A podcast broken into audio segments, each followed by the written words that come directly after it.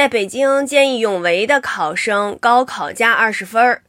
然后后来呢，又说这个是误读。见义勇为呢，它是一个法律术语，是指个人不顾自身安危，通过同违法犯罪行为做斗争，或者抢险、救灾、救人等等方式，保护国家集体的利益和他人的人身财产安全的一种行为。参加高考的这些学生呢，很多都是未成年人，有的人就认为未成年人不应该去做这些见义勇为的事情，因为。本身就很危险，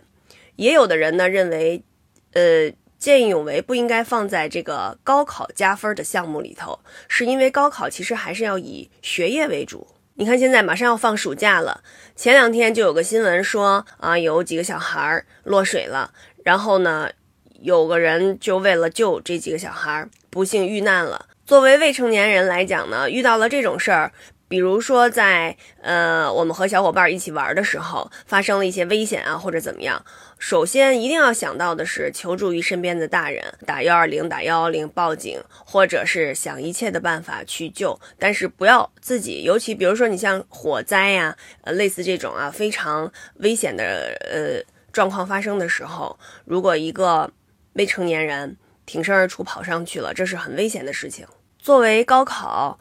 嗯，肯定还是以学习为准，以这个学习成绩为最重要。如果呃，因为他见义勇为加了这二十分，其实有的人还会觉得，会不会有一些人就会趁趁虚而入，比如说制造一些假象，给这些行为的人以可乘之机。我呢还查了一下这个民法典，